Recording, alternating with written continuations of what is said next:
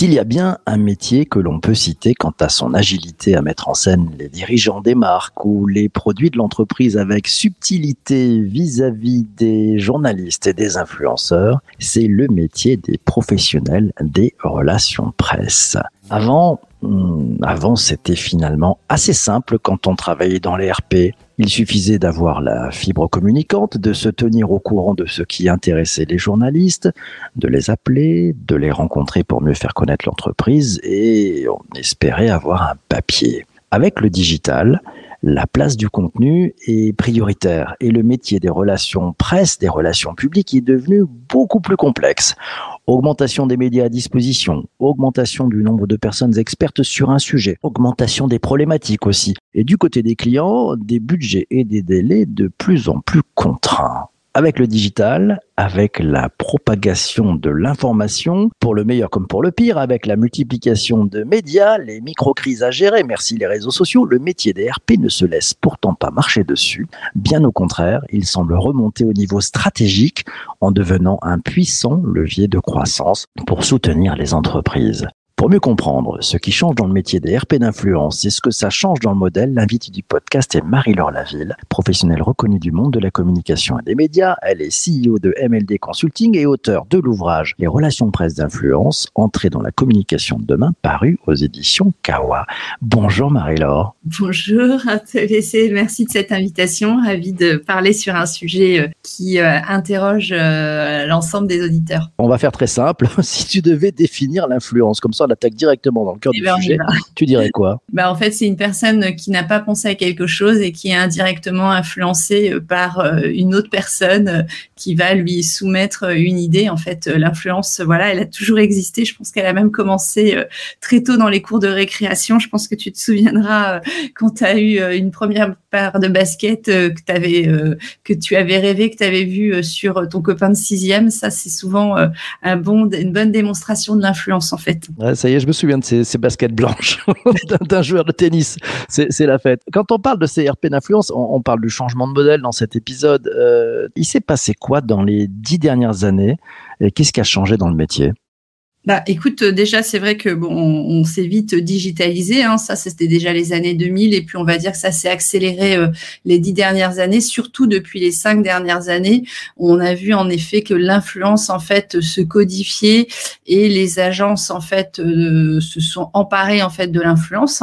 Et les relations presse ont été un, une, enfin, ont été les, les, premiers, on va dire, à, à un peu surfer en, sur cette vague en fait de l'influence pour venir en complémentarité des médias. Hein. D'ailleurs, je fais toujours attention de dire euh, que les, influenceurs ne remplacent pas les journalistes, qui sont aussi des influenceurs hein, par euh, voilà leur plume euh, ou par aussi leur aura. Donc euh, voilà, mais il y a eu un grand bouleversement et j'ai envie de te dire que la crise que nous venons de vivre en fait a encore accéléré le phénomène euh, et c'est souvent dans les crises qu'on se réinvente où on codifie plus. On, voit bien que l'influence dernièrement et euh, les campagnes, les marques l'ont prouvé et les influenceurs aussi ont retrouvé un peu leur lettre de, de, noblesse par tout ce qui est aussi, on va dire, donner du sens, crédibilité, mieux gérer, on va dire, les interactions entre les les marques et les influenceurs, plus d'espace de créativité pour les influenceurs aussi, où justement euh, l'enjeu d'une marque aujourd'hui est de euh, travailler, de faire des partenariats gagnant-gagnant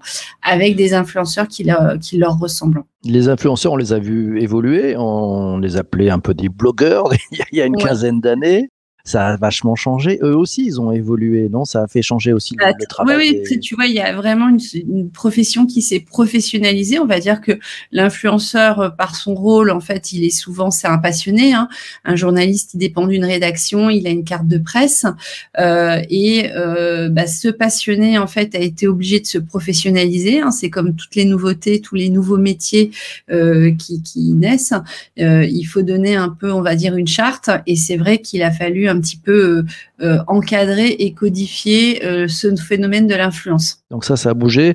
Du côté des clients, ils ont changé aussi sur, le, sur leurs besoins, sur leurs envies. On le disait en intro, les, les budgets sont un peu plus bas qu'avant, c'est ça? Ça a changé aussi beaucoup de choses. Que ça s'organise mieux, tout le monde un petit peu commence à trouver ses marques. Euh, les clients commencent à mieux comprendre comment fonctionne l'influence. Euh, il y a plus de, de, de, recherche en fait de valeurs communes.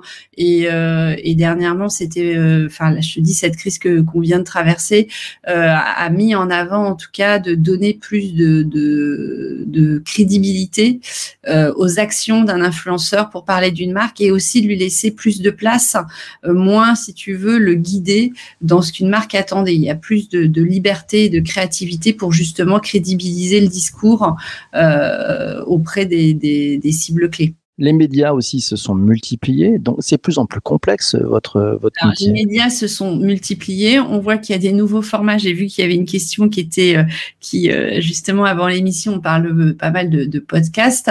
Euh, on, on, voit aussi que la presse c'est a évolué hein, et s'adapte. On a vu pas mal de nouveaux médias aussi se, se lancer et, apparaître en fait ces nouveaux formats de prise de parole euh, dans l'ensemble des médias, hein, parce que beaucoup de médias proposent aujourd'hui euh, de podcasts euh, qui plaît beaucoup hein, sur le, format, sur l'écoute, le fait de pouvoir aussi aller à la rencontre d'experts. donc c'est des formats qui plaisent bien. Je prendre une question d'Isabelle. Je prends la question. Euh, elle nous pose, elle te demande il y a une concurrence créateur de contenu et journaliste. Est-ce que vous, professionnels DRP, vous les traitez différemment avec des événements dédiés, des conférences dédiées euh, aux journalistes aussi? En fait, généralement, c'est de, on va euh, un petit peu organiser euh, les rencontres différemment, c'est-à-dire que les journalistes en fait sont souvent traités euh, d'une certaine façon et les influenceurs d'une autre.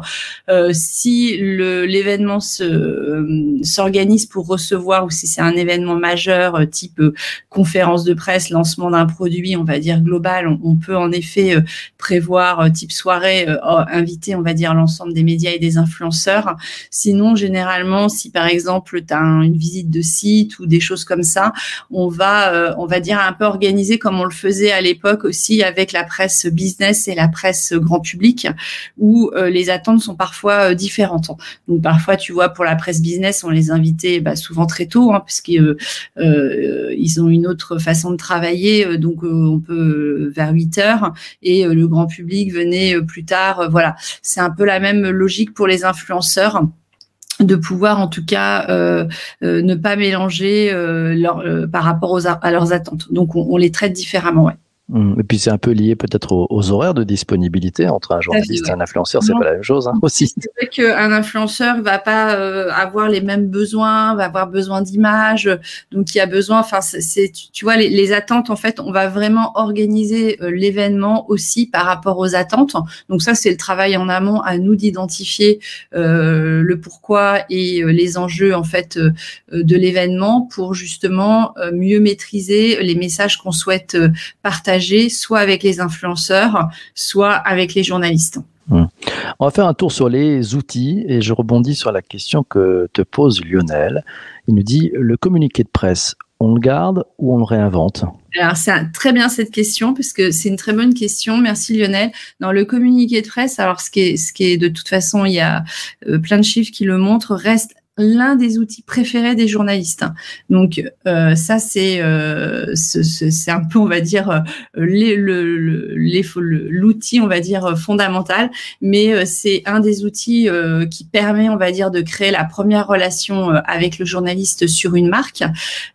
donc non non le, le, le, communiqué de presse est vraiment efficace encore. Alors après c'est à la façon dont on va présenter le communiqué parce qu'il faut savoir qu'un journaliste soit euh, dans une journée euh, plus de 100 communiqués de presse. Donc, enfin, je sais pas, euh, ça fait à la fin de la semaine plus de 300 communiqués de presse. Donc, ça fait un communiqué de presse toutes les 8 minutes. Donc, c'est là la difficulté, j'ai envie de vous dire, de d'être attractif auprès des journalistes avec le communiqué de presse. D'où le fait que tout ce qui est visuel, mise en scène, rédaction du contenu, euh, les messages vont être euh, la clé, on va dire, euh, pour créer un impact et capter l'attention du journaliste. Ok, alors Céline, creuse un petit peu, te demande de creuser un petit peu. Quels sont tes conseils pour un bon communiqué de presse? Alors, un communiqué de presse aujourd'hui, c'est vrai que toute la difficulté, c'est qu'il ne soit pas trop long. Donc, parfois, donc il faut pas plus de euh, maximum, moi je dirais euh, une page et demie. Euh, ça va être l'accroche. Le titre est super important, donc un titre qui permet de vraiment, voilà, le chapeau, parce qu'en fait souvent les journalistes ben, sont pressés par le temps et par la montre, donc et la conclusion. Et ce qui peut être hyper efficace et ce qui marche bien aujourd'hui, c'est d'intégrer des citations du dirigeant, enfin c'est-à-dire venir une, la citation vient crédibiliser le discours que l'on souhaite faire porter par le communiqué de presse.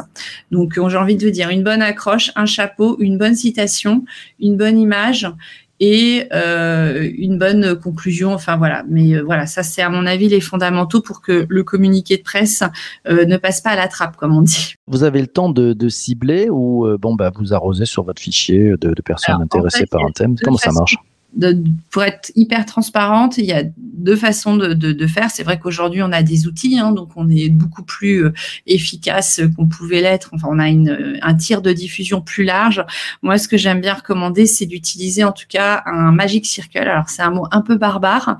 Le Magic Circle, c'est de se dire, si on avait 30 journalistes ambassadeurs, euh, lesquels, euh, quels seraient ces, ces journalistes?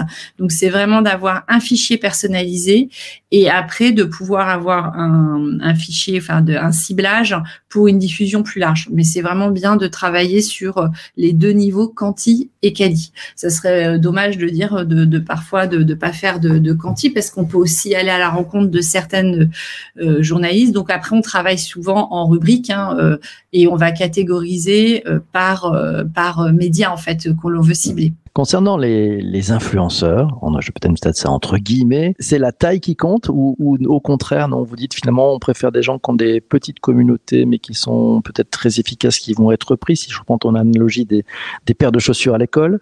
Euh, au contraire, c'est les, les, gros, euh, ceux qui ont des gros followers avec des gros chiffres, ça fait du bien euh, à l'ego des annonceurs. C'est quoi le sujet? C'est vrai que ça, c'est une vraie question aujourd'hui. Non, on voit bien que la micro-influence, en fait, a, une, est en, pleine croissance. En fait, on préfère, en tout cas, euh, des influenceurs qui vont avoir euh, des communautés niches pour justement, là, on va être sur le, côté ciblage euh, de cibles que l'on souhaite cibler par le micro-influenceur. Donc, non, on a, euh, on revient, enfin, la, micro-influence a, plutôt ses heures de gloire actuellement et on va plus être à la recherche d'influenceurs euh, experts, euh, surtout dans l'univers, alors je parle l'univers B2B, où justement de toute façon l'influenceur a plutôt des communautés niches. Alors sur le grand public, sur euh, des, du voyage, du food, généralement c'est des plus grandes communautés, mais voilà, donc on revient beaucoup quand même à ce ciblage de communautés niches. Dans les outils toujours, euh, au début des années 2010, euh, il y avait un nombre de soirées organisées, euh, il y avait quasiment tous les soirs des marques organisées avec les influenceurs, des rencontres et autres. Ça c'est un peu tassé. il y a le grand retour après ces, ces mois de confinement, des, des rencontres plutôt en présentiel. Ça revient? C'est une bonne question. Écoute, tu vois, c'était, euh, j'ai fait euh, une enfin une table ronde il y a un, mois en fait, euh, donc ça faisait du bien parce que les journalistes étaient vraiment contents. D'ailleurs, on est retourné dans un lieu un peu mythique qu'on n'utilisait plus du tout pour être hyper transparente. On a été chez La Durée et, euh, du coup c'était assez intime et les journalistes ont énormément apprécié en tout cas de se retrouver. On a senti en tout cas un besoin de recréer du lien. C'est clair que ces deux ans justement où on n'a pas pu en tout cas créer d'événements, euh, c'est un vrai manque. Je pense que là, on va revenir à peut-être à des fondamentaux, des choses qu'on n'avait pas pensé ou qu'on faisait plus du tout, qu'on n'osait plus faire par peur de pas séduire assez de journalistes pour un événement. Puis tu sais aujourd'hui qu'on a aussi quand même de parfois la contrainte de, de, budget, hein, donc il faut faire, euh, on va dire, être créatif avec parfois des budgets qui sont, voilà, de trouver les bonnes solutions pour justement capter l'attention des journalistes. Oui, oui, je pense qu'on va revenir à des choses, euh, à des événements euh, physiques.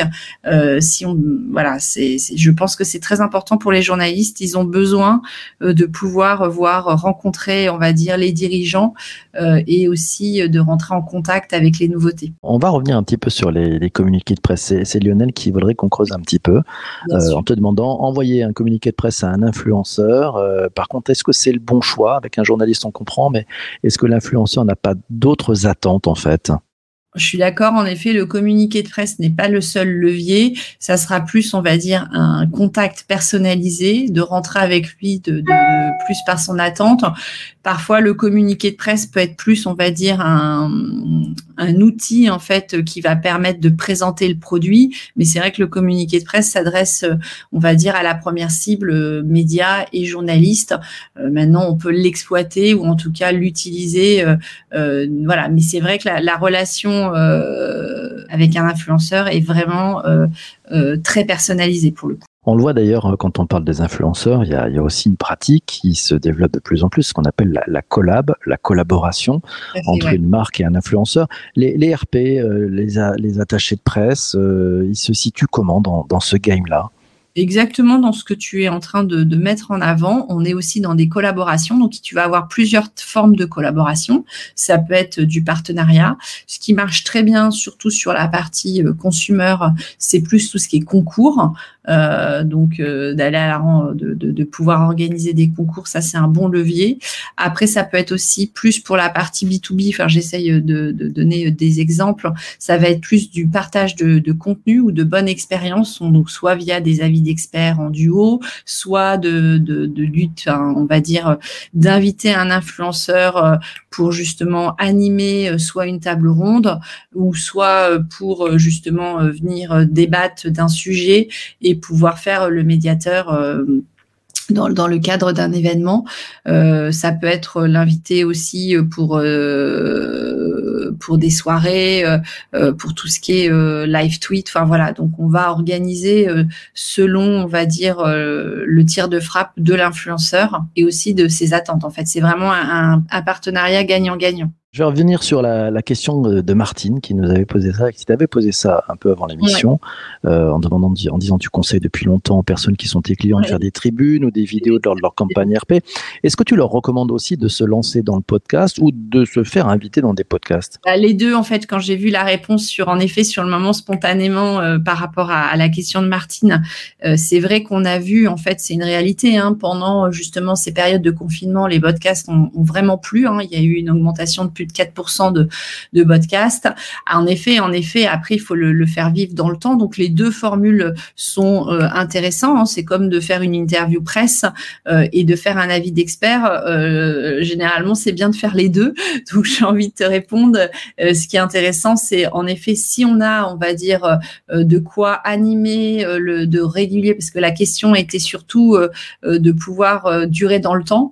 donc, bien entendu, il faut penser à tous ces éléments de, de pouvoir s'inscrire dans le temps et la durée. Donc, euh, bah, invitation ou création euh, selon euh, la bande passante. Une question d'Alice. Euh, pour une campagne RP influence internationale et associative avec un petit budget, euh, pas d'agence ou de logiciel, comment on peut agir au mieux selon les habitudes des médias, des influenceurs, des RP locales respectives? Est-ce que tu as quelques conseils? La question peut-être un peu complexe, mais quand spontanément, tu dirais quoi, Alice? Non, Spontanément, je reviendrai en fait sur la première question dont tu m'as parlé tout à l'heure sur le côté euh, justement quanti ou quali, sur à partir du moment où on a des outils, on va dire pas une, on va dire la, les outils pour développer de grosses campagnes, il faut faire du personnalisé. Donc, c'est-à-dire de vraiment cibler les journalistes que l'on souhaite toucher et de se faire un fichier euh, plutôt restreint pour se dire, OK, j'ai pas les outils pour faire de la diffusion massive ou en tout cas, voilà.